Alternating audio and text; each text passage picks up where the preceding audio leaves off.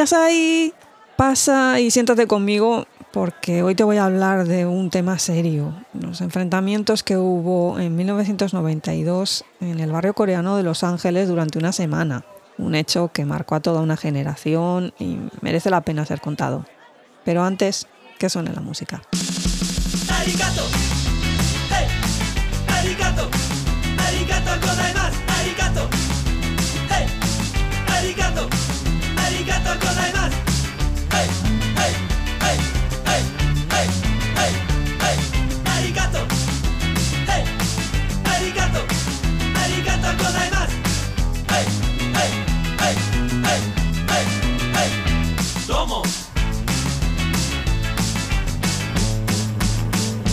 Hola gente, aquí Kitsune de Historias de una Izakaya.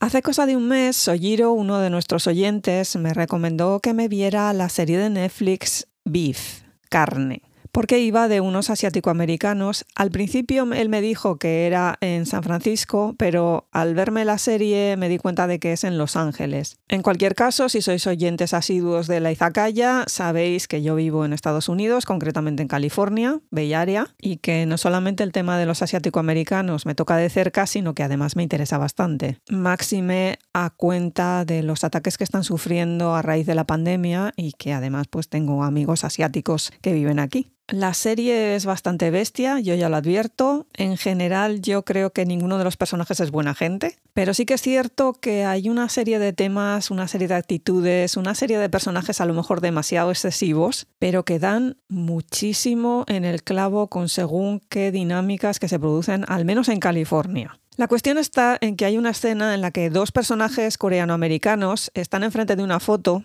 y uno de ellos le comenta que él había estado en los disturbios de Koreatown.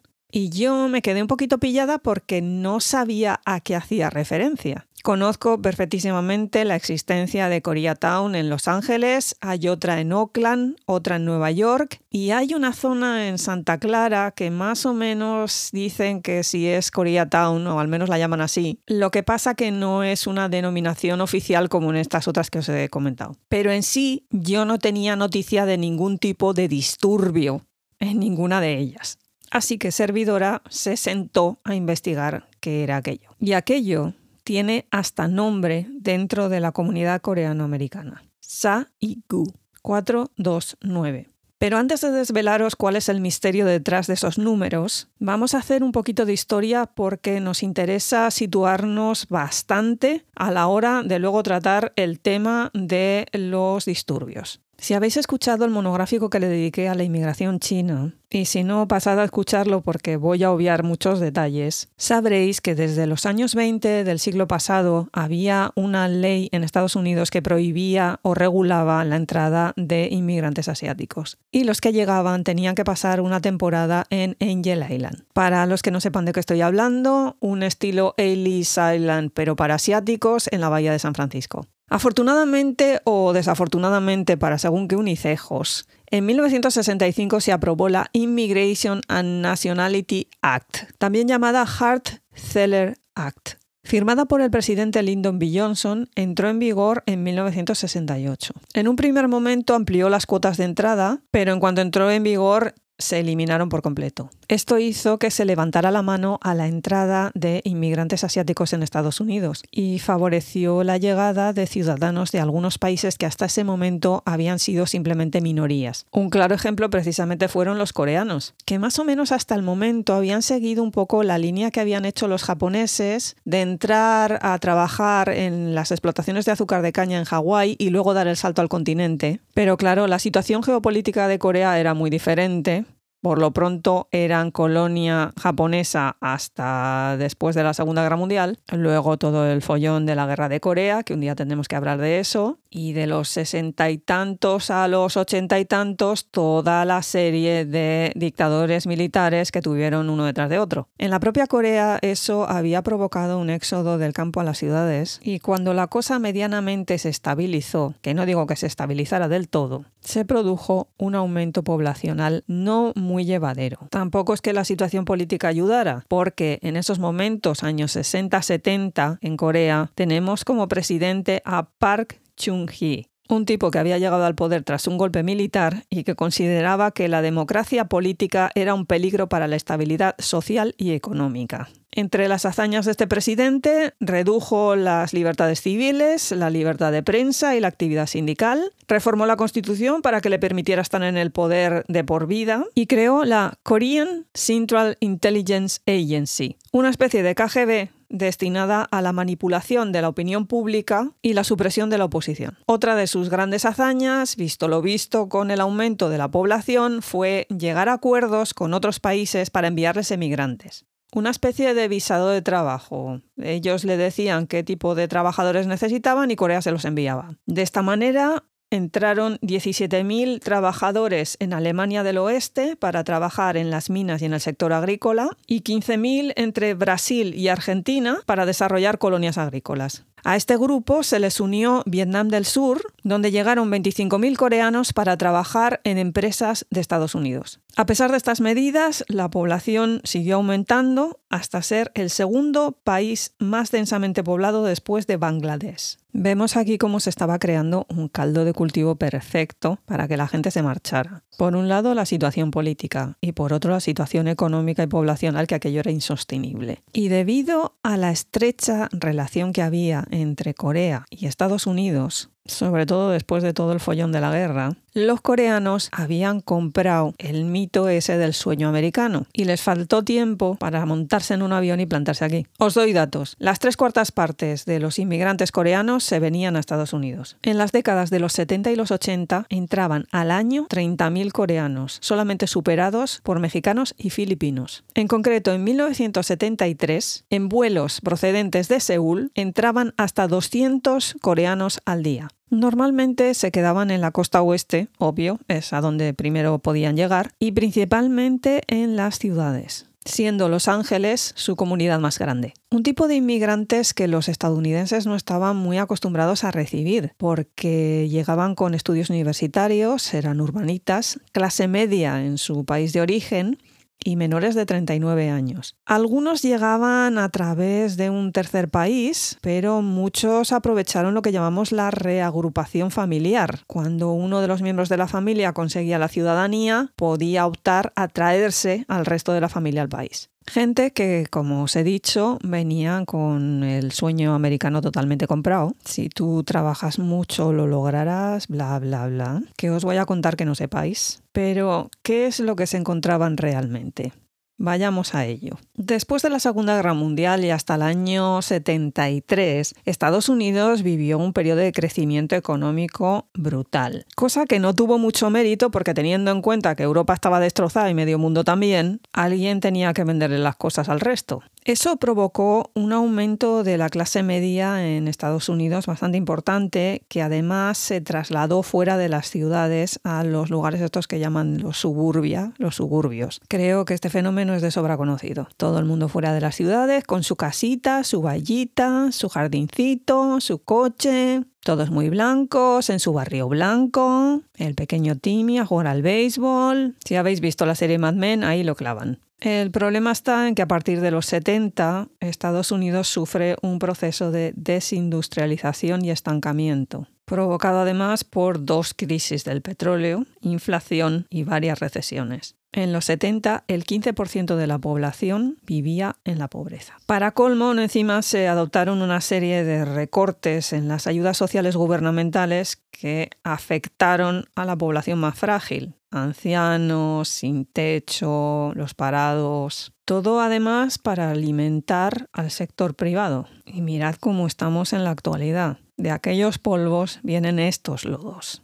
La cuestión es que con el cierre de las fábricas, toda esa serie de clase media afroamericana que había conseguido levantar un poquito la cabeza se encontró de nuevo en el fango. Para colmo, la segregación racial en las áreas metropolitanas hacía que toda esta población se concentrara en unas zonas muy determinadas. Así que en el momento en que cerraba una fábrica, no solamente era el aumento de los parados en la ciudad, sino que era el de los parados de determinada raza en determinada zona. Así surgen esos barrios, por ejemplo, el famosísimo Compton de Los Ángeles, que todos los raperos han salido de allí. Es consecuencia directa de una serie de normativas que había, que ya están abolidas afortunadamente, en las que se prohibía el alquiler, la venta a cualquier persona de determinada raza salvo en las zonas designadas para ello, que qué casualidad siempre coincidían con una zona bastante degradada de por sí ya. Aún encima, la población afroamericana en según qué sitios se había concentrado mucho en lo que eran fábricas dedicadas a coches, neumáticos, industria pesada, precisamente el sector que más se vio afectado por los cierres. Porque además, a medida que las empresas se fueron adaptando, adaptando a la nueva situación económica, se empezaron a abrir por la zona fábricas de ropa en las que ya no se permitía la formación de sindicatos y se primaba la contratación de trabajadores inmigrantes, principalmente por los sueldos muy, muy, muy bajos. Otro sector que despuntó en el área de Los Ángeles fue precisamente el área de servicios, porque si algo tiene esa ciudad es turismeo. Así que se empezaron a abrir restaurantes, hoteles, oficinas corporativas y todo eso necesitaba de una serie de trabajadores y de mano de obra barata y normalmente medio ilegal, dedicados a restauración, limpieza, ya os hacéis a la idea.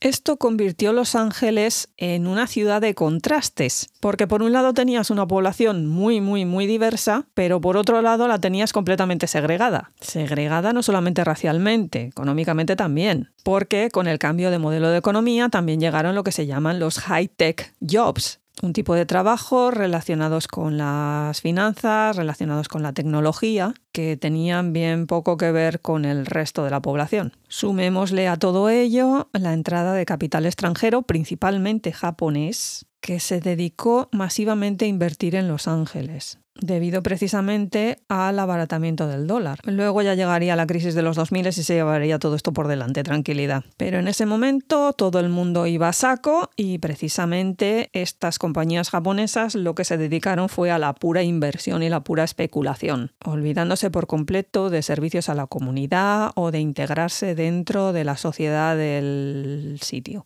a veces incluso sin tener mucho en cuenta a la gente que venía de tu propio país, porque muchas de estas corporaciones fastidiaron a los japoneses americanos que vivían en Little Tokyo. En resumidas cuentas, lo que encontramos es un Los Ángeles multicultural, muy empobrecido, con la mayoría de los trabajos destinados a una serie de gente inmigrante, pobre, sin una formación suficiente, al servicio de una nueva clase, los white collar, gente cuyos trabajos no implican ningún tipo de esfuerzo físico y una especulación brutal por parte de empresas de capital extranjero. Servicios sociales ni están ni se les espera y aquello se convierte en la ley del más fuerte. Tampoco os creáis que en la actualidad es muy diferente. ¿eh? Volvamos a esos coreanos que estaban entrando masivamente en el país. Ya os he comentado que esta gente llegó con el sueño americano totalmente comprado. Si trabajas un montón y te esfuerzas, lo lograrás. Así que enseguida se pusieron manos a la obra. ¿Cuál fue la técnica? Estoy segura de que reconoceréis el modelo. Compraban un local en una zona totalmente degradada y montaban un comercio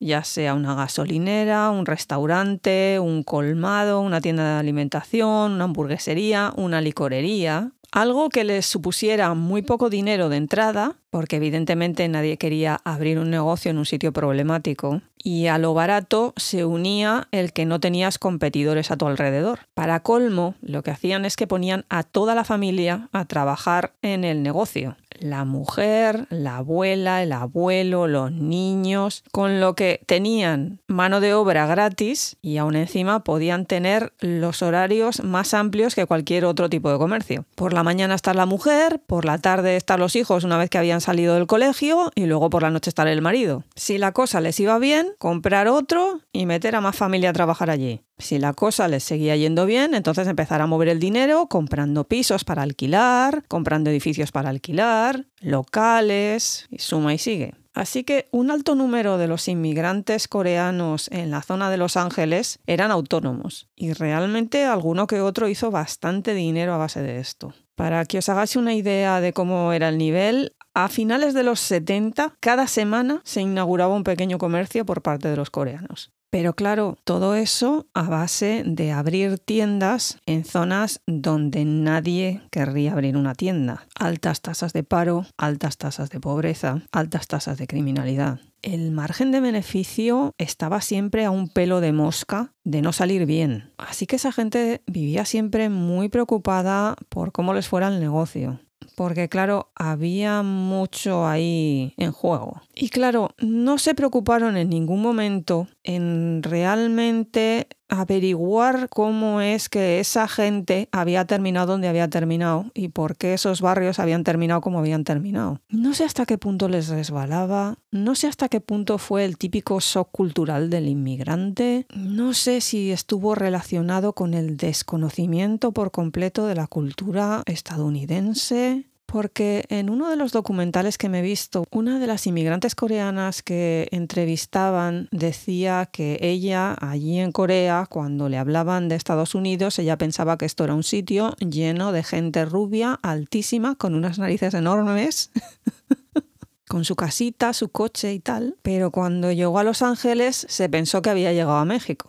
Pero es que, claro, esta oleada de inmigración desde Corea llegó en un momento muy diferente a cómo había llegado otra gente. Ya expliqué las condiciones en las que llegaron los inmigrantes chinos y ya expliqué las condiciones en las que llegaron los inmigrantes japoneses. Y da el monográfico de la inmigración china e da el monográfico sobre los japoneses americanos durante la Segunda Guerra Mundial. Restricciones, ataques racistas, segregación, toda una serie de elementos que hizo que estas comunidades se cerraran mucho en banda, se agruparan, se amalgamaran. Primero por la necesidad de sentirte protegido cuando estás en grupo frente a todos esos ataques racistas y a toda esa sociedad que está en contra. Y segundo, porque es que no les dejaban moverse más allá de su círculo. Esto los coreanos recién llegados no lo estaban viviendo porque ya se había pasado, entre comillas, o pensaron que había pasado. Un poco en plan, esto es lo que les pasó a chinos, japoneses, afroamericanos, pero a mí no me va a pasar. Por otro lado, a esas alturas, todos los coreanos que habían llegado durante otras oleadas, que además eran una minoría en comparación, ya iban por la tercera generación, creo. Y lo que pasa siempre con estas cosas, la primera primera generación es la que solamente habla coreano, intenta introducirse en el país, trabajar, pero en el fondo siguen siendo coreanos. La segunda generación es siempre la que intenta integrarse y la que es más del país, en este caso estadounidenses, olvidan el lenguaje porque se sienten excluidos, se sienten menos en frente a los autóctonos, consideran que lo cool y lo que les hace integrarse es precisamente hablar en inglés y tener costumbres completamente estadounidenses. Y llega la tercera generación y les echa en cara el por qué no hemos podido conservar las tradiciones de mis abuelos, quiero aprender su idioma, quiero saber de dónde vengo y están siempre buscando una identidad. En el caso que nos ocupa, estos coreanoamericanos de primera jornada acudieron a estos coreanos que entraban directamente desde Corea. El problema es que realmente es como si fueran dos entes de dos planetas diferentes, porque los coreanos que llegaban del país, llegaban del país. No sé si me explico mientras que los que estaban aquí, que no tenían relación con el país, pero que se consideraban coreanoamericanos, les salían con unas cosas que los otros no entendían para nada. Talleres de hangul, talleres de bailes tradicionales, talleres de leyendas coreanas, que sí, que les podían ayudar y podían estar por allí, pero no había una búsqueda de identidad, porque es que eso es tu día a día. A todo ello hay que sumar además que, claro, como nunca fueron una mayoría dentro de lo que era la inmigración de Asia, no les pasó como a chinos y japoneses que el grupo terminó en una zona determinada que se llamaba Chinatown, Japantown, Little Tokyo, como quiera que le llamaran, donde fuera que se instalaran. Si en la ciudad X había 10 coreanos, pues lo máximo vivirían en la misma casa, pero aquello no le podías llamar un barrio. Y vale que en los 70 entraron muchísimos coreanos, pero como ya no estaban las leyes estas que les obligaban a vivir todos concentrados en una zona, cada uno vivía donde podía, donde había encontrado casa, donde le era más barato, donde le era más conveniente. Así que en Los Ángeles, pues los coreanos, pues vivía uno por allá, otro por aquí, otro por no sé qué, y no formaban un little nada de nada. Tal vez eso también contribuyó a esa sensación que debieron tener de a nosotros no nos va a pasar como a los otros. Pero ¿qué es lo que pasa cuando empiezas a tener un montón de gente toda procedente de un mismo sitio? Vale, no tienes un centro histórico al que acudir porque nunca ha habido tanta gente de tu país, pero ahora sí que está habiendo.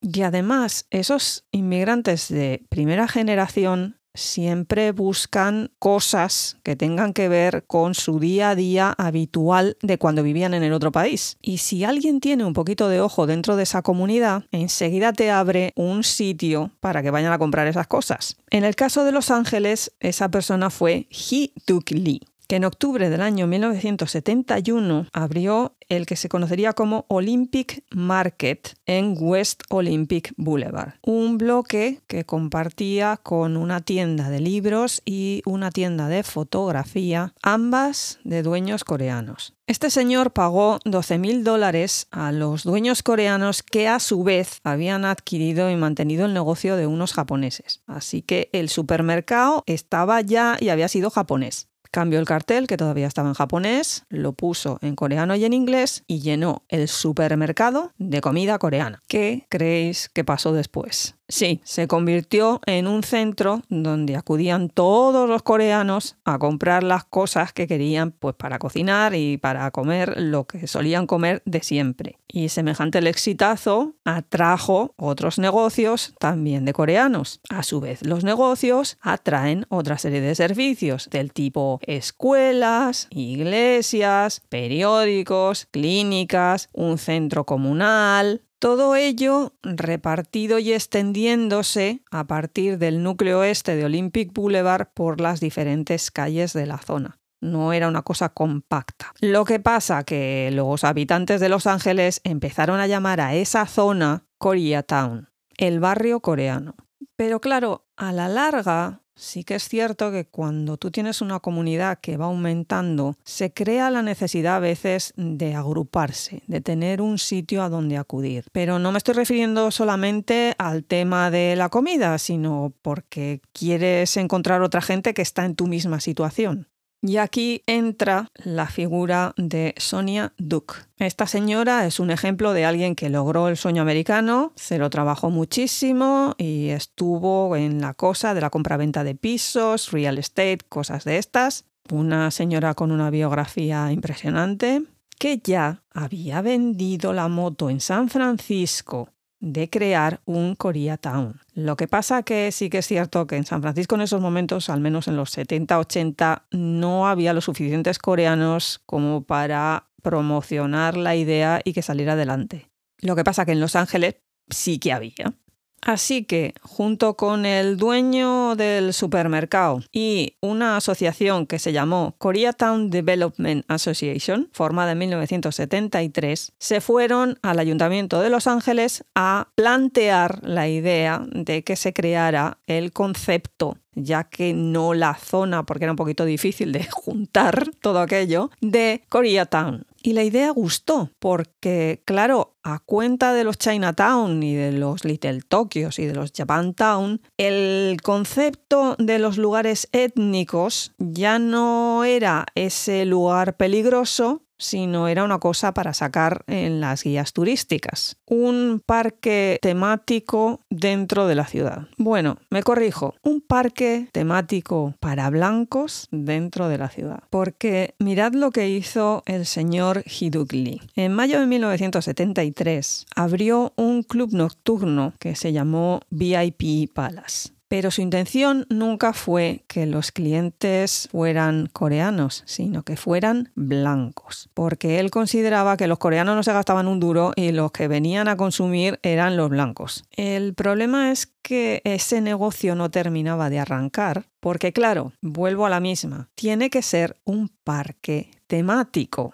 Y el problemón de ese ente llamado K-Town, Koreatown, estaba desperdigado por ahí. La mayoría de los negocios ni siquiera tenían el cartel en Hangul y no se veía lo suficientemente étnico. La gente lo que quería era llegar a Koreatown y que aquello pareciera Seúl. Punto. Bueno, no el Seúl de los coreanos, el Seúl que tenían en mente los blancos que vivían allí. Llegó hasta tal punto la ida de la olla que algunos periodistas les recomendaron que para darle vidilla a aquello, a lo mejor es que tenían que poner unos cuantos farolillos rojos, así del estilo Chinatown. Señor, dame paciencia. Pero bueno, para solucionar eso teníamos a la dispuesta de Sonia Duke y la inventiva de. Lee. Este último impulsó la creación de un centro comercial enorme y ella casi casi que se fue negocio por negocio a darles el cartel escrito casi por sus manos en Hangul para que lo colgaran en vez de lo que tenían. Con la idea de crear cierta cohesión en la zona y ese ambientillo coreano que era lo que necesitaban para promocionarlo. Y por si eso no era suficiente, en 1974 crearon el Festival Anual Coreano, que si bailes, que si actividades, que si una cabalgata, esas cosas que les motivan tanto a los estadounidenses, que si no hay una cabalgata parece que no hay una fiesta, no sé y también una campaña de limpieza destinada simplemente a hacer el paripé, en la que inmigrantes coreanos con toda la familia salían los fines de semana con una escoba y unas cuantas bolsas de basura a limpiar las calles de su barrio, como contribución a su nuevo país. Cámaras de televisión por delante, ¿eh? Cosa que no sentó muy bien a la gente que sí que vivía en esta zona que ahora le llamaban Koreatown. Porque con eso es que les estaban llamando directamente guarros o qué. Y es que sí, mucho K-Town, mucho negocio coreano, pero realmente la gente que vivía allí eran latinos y un poquito más hacia el sur afroamericanos. El tema es que a ninguna de estas dos comunidades les preguntó nadie qué les parecía montar allí un falso Seúl, un falso Corea. Nadie les preguntó sobre las necesidades de la comunidad que vivía allí, ni si querían participar en esas funciones de limpieza maravillosa en la que todo el mundo salía a limpiar la calle, solo los coreanos. Porque claro, volvemos a lo que inicié diciendo acerca de este Esto era una construcción que se había montado esta señora y el otro en la cabeza pero sin la base histórica, que era lo que había hecho que esos otros centros de otras nacionalidades se formaran, que además ni siquiera se habían formado por gusto, se habían formado por la necesidad imperiosa que tenían de juntarse porque es que no había otro sitio. Aquí, de fondo, había unos intereses comerciales de esta gente. No digo que todo fueran intereses comerciales, estoy diciendo que estos dos lo tenían muy claro. No hay un sentido de comunidad, porque realmente ni vivían allí coreanos y bueno, sí, unas cuantas tiendas que luego se fueron aumentando porque este hombre había abierto ese supermercado enorme y luego abrió el centro comercial enorme que solo alquilaba las tiendas a gente coreana. ¿Veis por dónde voy? Todas estas cosas crearon unos problemones tremendos, porque en vez de comparar experiencias y darse cuenta de que todo el mundo allí era inmigrante y que el verdadero enemigo, entre comillas, era el blanco, se dedicaron a lanzarse acusaciones unos a otros. Los afroamericanos decían de los coreanos que habían llegado allí a sacarles el dinero, aprovechándose de su situación y las necesidades de su comunidad, mientras que los coreanos acusaban a los afroamericanos de ser violentos, de intentar aprovecharse, de intentar engañar sin pararse a pensar que todos estos problemas venían del racismo estructural que había en Estados Unidos. Con los latinoamericanos, tres cuartos de lo mismo. Para colmo, en ese periodo es cuando se produjo la compra del Bank of Finance, que había sido el primer banco con dueños afroamericanos que se abrió en 1964 y cuya clientela era en su mayoría afroamericana. El problema estuvo en que la clientela ya era de por sí de pocos recursos y luego las recesiones económicas de los 70 se lo llevaron por delante. Y el problema fue que la mayoría de las acciones las compraron tres personas con nombre oriental. Jong Song, Tadao Fuse y Karl Hak Chung Lo que pasa que una cosa es el nombre y otra de donde seas, porque Jong Song había nacido en Los Cerritos, California, y Hak Chung Chun era de la Asociación de Empresarios Coreano-Americanos, es decir, estadounidense. Pero a los periódicos les dio igual y estuvieron hablando de que había sido una compra con capital extranjero, que fíjate tú, estos asiáticos que vienen aquí. El nuevo banco pasó a llamarse West Olympia Bank y además de mantener los clientes afroamericanos, la intención del nuevo banco era servir a la comunidad coreana y ayudar a Koreatown. Así que abrieron una sucursal en la zona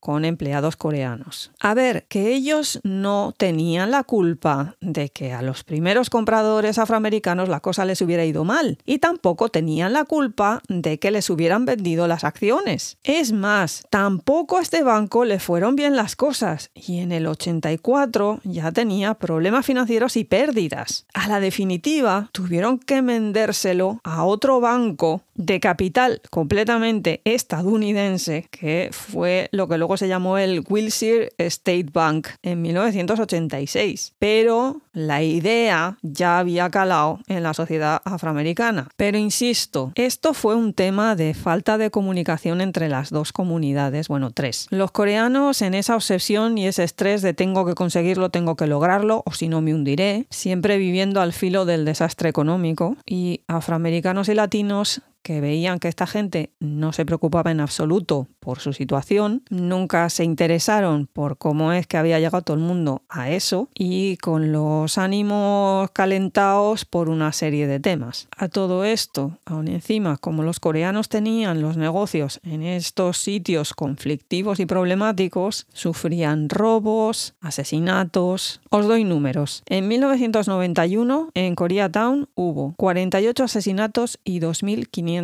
robos. Los ataques racistas hacia asiático-americanos, en concreto coreanos, en la zona aumentaron exponencialmente. Para colmo, entre marzo y abril de 1986 se habían producido una serie de asesinatos por parte de afroamericanos a coreanos en sus negocios. Como consecuencia de todo esto, os podéis imaginar que los coreanos que tenían un negocio vivían siempre bastante asustados con qué es lo que les podía pasar, en qué momento iban a intentar robarles, en qué momento podían herirles con un arma de fuego y por lo tanto causarles la muerte. Así que muchos de ellos tenían en sus establecimientos armas de fuego, que yo ya no sé cómo explicarle al personal que es que las armas las carga el diablo, que es que hay que tener muchísimo cuidado. Y en la sociedad estadounidense es que viven con la idea de que tú tienes que tener un arma para autodefenderte. Y no es plan, no es plan. Porque luego pasan las cosas que pasan. ¿Y qué es lo que pasó en este caso? Pues que en 1991, en marzo, Son Ya-tu, dueña de una licorería, mató de un tiro en la nuca a la Tasha Harlings, una afroamericana de 15 años. ¿Cuál fue el motivo por el que esta coreana le pegó un tiro en la cabeza por la espalda a esta chica? Porque dijo que había intentado robarle un zumo de naranja. Ese día no le tocaba trabajar a la señora en la tienda, le tocaba al marido, pero el marido no estaba porque había ido un momento al coche a no sé qué. El hijo aún encima resulta que no había ido por otro rollo. La chica entró, dio una vuelta por la tienda, se acercó al mostrador, la otra le dijo que si iba a robar el zumo de naranja, la chica la puso verde, lógico por otra parte, se pelearon, hubo un forcejeo, y la chica cuando se dio la vuelta, la otra le pegó un tiro. Fueron a juicio y el tema está en que salió en libertad con cargos y aún encima la condena fue algo así como servicios a la comunidad y no sé cuántos mil dólares. Una sentencia lograda en gran parte porque la iglesia a la que acudía abogó a favor de esta señora coreana diciendo pues que era una mujer ejemplar, etcétera, Esta señora podía ser en su casa y en su iglesia lo que le diera la gana, pero en el juicio se demostró que la chica sí llevaba el zumo de naranja, pero también llevaba el dinero en la mano para pagar. A cuenta de todo esto, algunas de las asociaciones afroamericanas promocionaron un boicot a la licorería de esta señora y se plantaron en la puerta con carteles. Pero en junio del mismo año, en otra licorería, su dueño, el coreano Tae San Park, asesinó a tiros al afroamericano Arthur Lee Mitchell. Un ejemplo más de cómo las relaciones entre estas dos comunidades se estaban deteriorando a pasos agigantados. Y no solamente en lo que se refiere al tema de negocios, estoy también hablando socialmente, porque en los 80 apareció un artículo firmado por P.G. O'Rourke en la revista Rolling Stone, donde hablaba y analizaba sobre las próximas elecciones en Corea. El artículo se llamaba Seoul Brothers. El tipo se reía del idioma con una serie de cacofonías que intentaban imitarlo. Los describía como esa gente cuyos alientos de kimchi empañan las gafas. Todos tienen el mismo color negro abismal de pelo, los mismos huesos de las mejillas sobresaliendo de caras planas como un plato de postre y la misma mirada aguda y concentrada de un millón de ojos color antracita. Culminando la gracia con la siguiente frase. Sus eructos de quinchi profundos y terribles pedos les rompen los pantalones. Ante semejante burrada de artículo, las asociaciones coreano-americanas protestaron y la dirección de la revista Rolling Stone tuvo que pedir disculpas oficiales. Pero el mal ya estaba hecho. Otro ejemplo de cómo estaba el ambientillo fue el single que sacó Ice Cube en octubre de 1991 que se titulaba Black Korea. En esta canción el inicio es un audio de la película de Spike Lee Haz lo que debas de 1989, donde dos personajes afroamericanos insultan a dos empleados coreanos. La canción luego continúa con unas letras tales como Respetad al puño negro, os quemaremos la tienda hasta los y entonces nos veremos las caras, porque no podéis convertir el gueto en la Corea Negra. De nuevo hubo protestas por parte de las asociaciones coreanoamericanas, la productora tuvo que pedir disculpas, Ice Cube tuvo que hacer una rueda de prensa diciendo que no había sido su intención, que era simplemente una cosa creativa y se comprometió a apoyar campañas en contra de la violencia. Este clima de tensión era insostenible y era obvio que por algún lado iba a saltar. El problema fue que cuando saltó ni siquiera tenía que ver con los coreanos, pero fueron el perfecto chivo expiatorio. Bien, Vayamos al tema. ¿Os acordáis que os he comentado que una señora coreana, dueña de un establecimiento de licores, mató a una chica afroamericana, la Tasa Harlings? El juicio fue el 15 de noviembre de 1991 y a la señora se le condenó a una multa y servicios a la comunidad. 30 días después de esto ocurrió la paliza a Rodney King. Para la gente que no sepa qué es lo que ocurrió, este señor protagonizó una persecución a alta velocidad por las calles de Los Ángeles porque se negó a parar durante un control policial. Resulta que es que estaba en libertad condicional por robo y no sé si es que tendría droga en el coche, lo que fuera. La cuestión es que el tipo no se quiso parar, los otros le persiguieron y cuando por fin le consiguieron parar, le metieron una paliza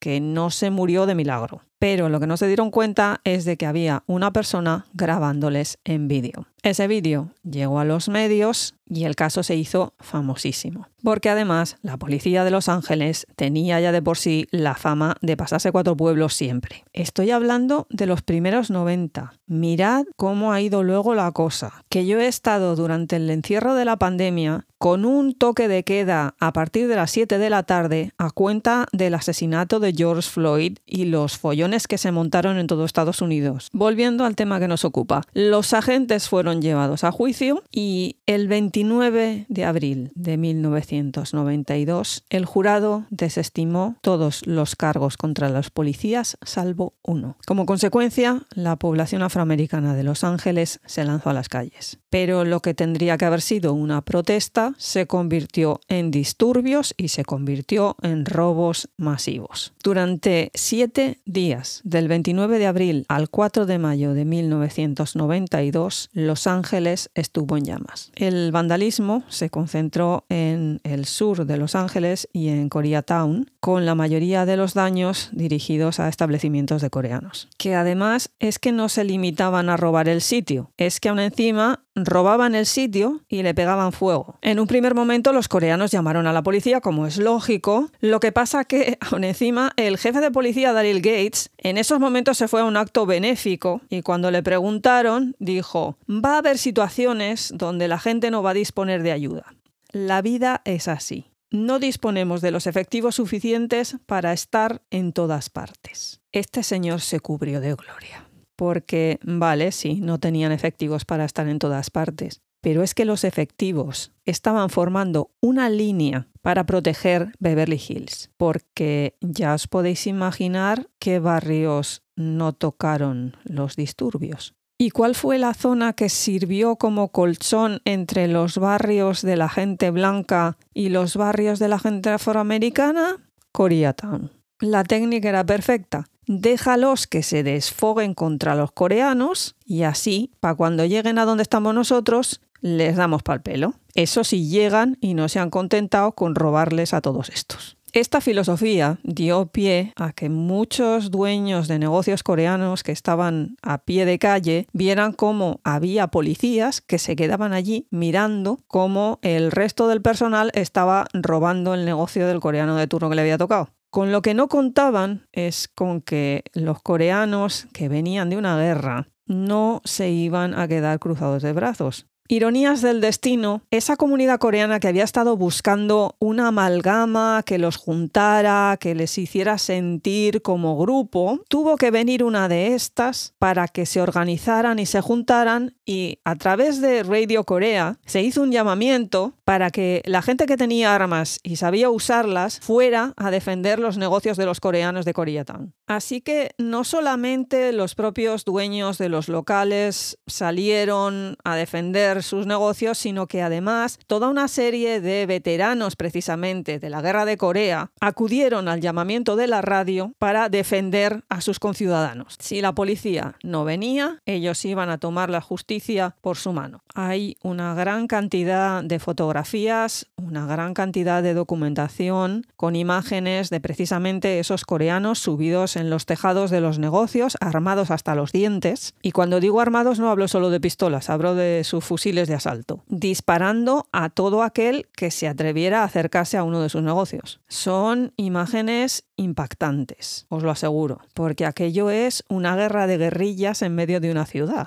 Lo que pasa que aún encima aquello funcionó porque en muchos casos precisamente esos grupos de vigilantes consiguieron que esos otros individuos no asaltaran los negocios, no los quemaran, principalmente eso, mientras que los negocios que sufrieron la primera oleada no tuvieron tanta suerte. Al final la cosa fue tan incontrolable que tuvo que intervenir la Guardia Nacional con tanquetas, bueno, una auténtica vergüenza. Tras los disturbios fue el momento de valorar los daños y realmente el mayor golpe se lo llevó Koreatown. 4.500 tiendas destruidas, 2.300 de ellas coreanas. Aún encima con el problemón de que muchas de ellas no estaban aseguradas por lo que os comenté antes, de que es que vivían al límite de la bancarrota permanente. En sí, estos disturbios sirvieron como una especie de bautismo de fuego para todos los inmigrantes coreanos sobre lo que significa ser una minoría en los Estados Unidos. La falta de protección, la falta de garantías sociales, todo eso que ellos habían encubierto dentro de ese sueño americano que habían comprado y que les devolvió toda la... Mm, con perdón, que hasta ese momento no habían querido ver. Se pensaron que ellos eran diferentes, que a ellos no les iba a pasar y les pasó por duplicado. Este hecho marcó a una generación y precisamente es cuando surge ese término, Sa-iku, S429, abril 29. Pero bueno, todo proceso de destrucción tiene su proceso de regeneración, de reconstrucción, y eso pasó también con Koreatown. Lo que pasa que, claro, en un primer momento muchísimos coreanos no quisieron volver a tener negocios en South Central. Y muchísimos coreanos se trasladaron a zonas como Orange County, San Diego, para colmo, el Ayuntamiento de Los Ángeles montó una cosa que se llamó Rebuild Los Ángeles, RLA, una organización privada sin ánimo de lucro, malo, malo, al mando de la cual estaba un tiparraco que se llamaba Peter Weberroth, empresario republicano de 55 años, que había sido director en 1984 de los Juegos Olímpicos. Al tipo se le llenó la boca, prometió que en cinco años iba a haber 57.000 puestos de trabajo y principalmente en las zonas más pobres. El 60% de ellos para la gente joven. Por prometer que no quede.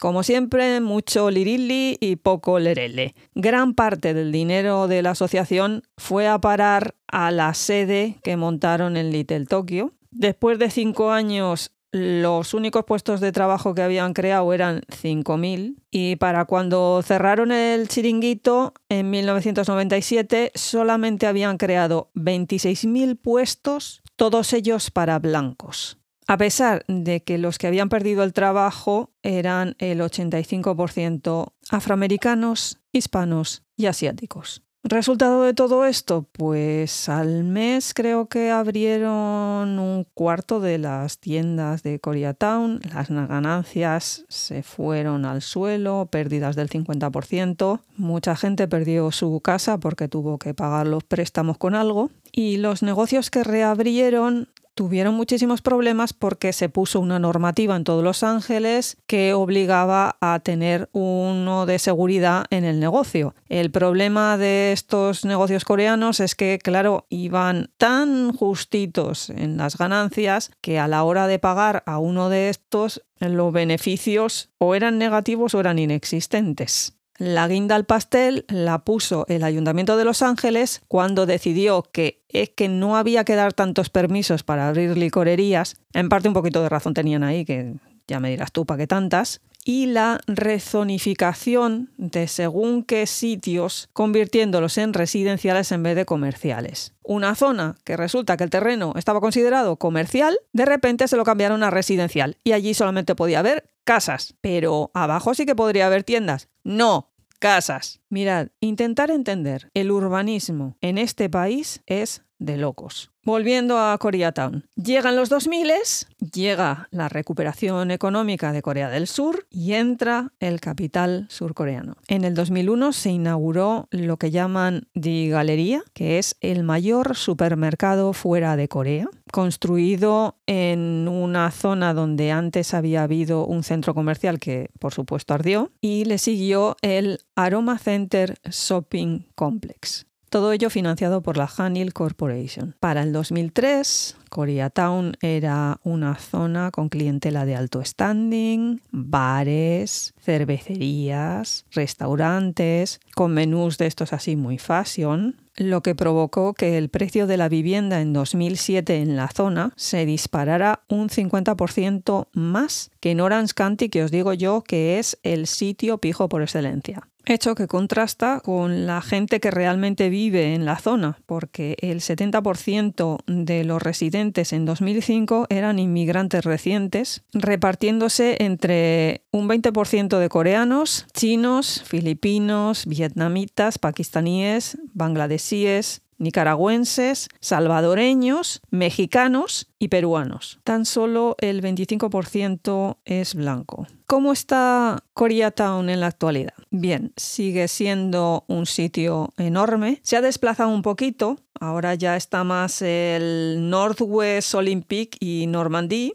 Ya no hay tanto negocio pequeñito de dueños coreanos. Es todo ya un poco más de cadenas, tiendas de marca. Luego todo un sector que ha venido a cuenta de venderle al personal todo lo de la ola coreana y el Hallyu, tiendas de K-pop, tiendas de productos de belleza coreanos. Además le ha ayudado muchísimo la apertura de la línea de metro, la Purple Line. A la zona donde encima se han mudado muchas familias con dinero porque realmente el precio de las casas se ha disparado. Parejas jóvenes profesionales y claro, realmente la zona lo que ha sufrido es la típica gentrificación que estamos viendo en muchas de las ciudades estadounidenses. Lo que pasa que eso detrás esconde lo que esconde. Personas sin techo, trabajos mal pagados. Y con lo del COVID os podéis hacer una idea, esta gente no se salva de nuevo cualquier persona asiática es susceptible de sufrir un ataque racista de alguno de estos unicejos que los culpabilizan de haber traído el virus.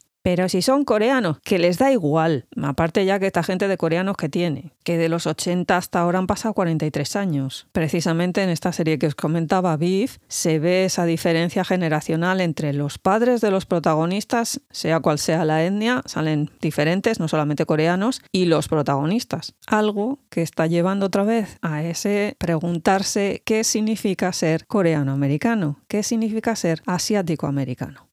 Y yo creo que nos podemos quedar con esta idea por hoy.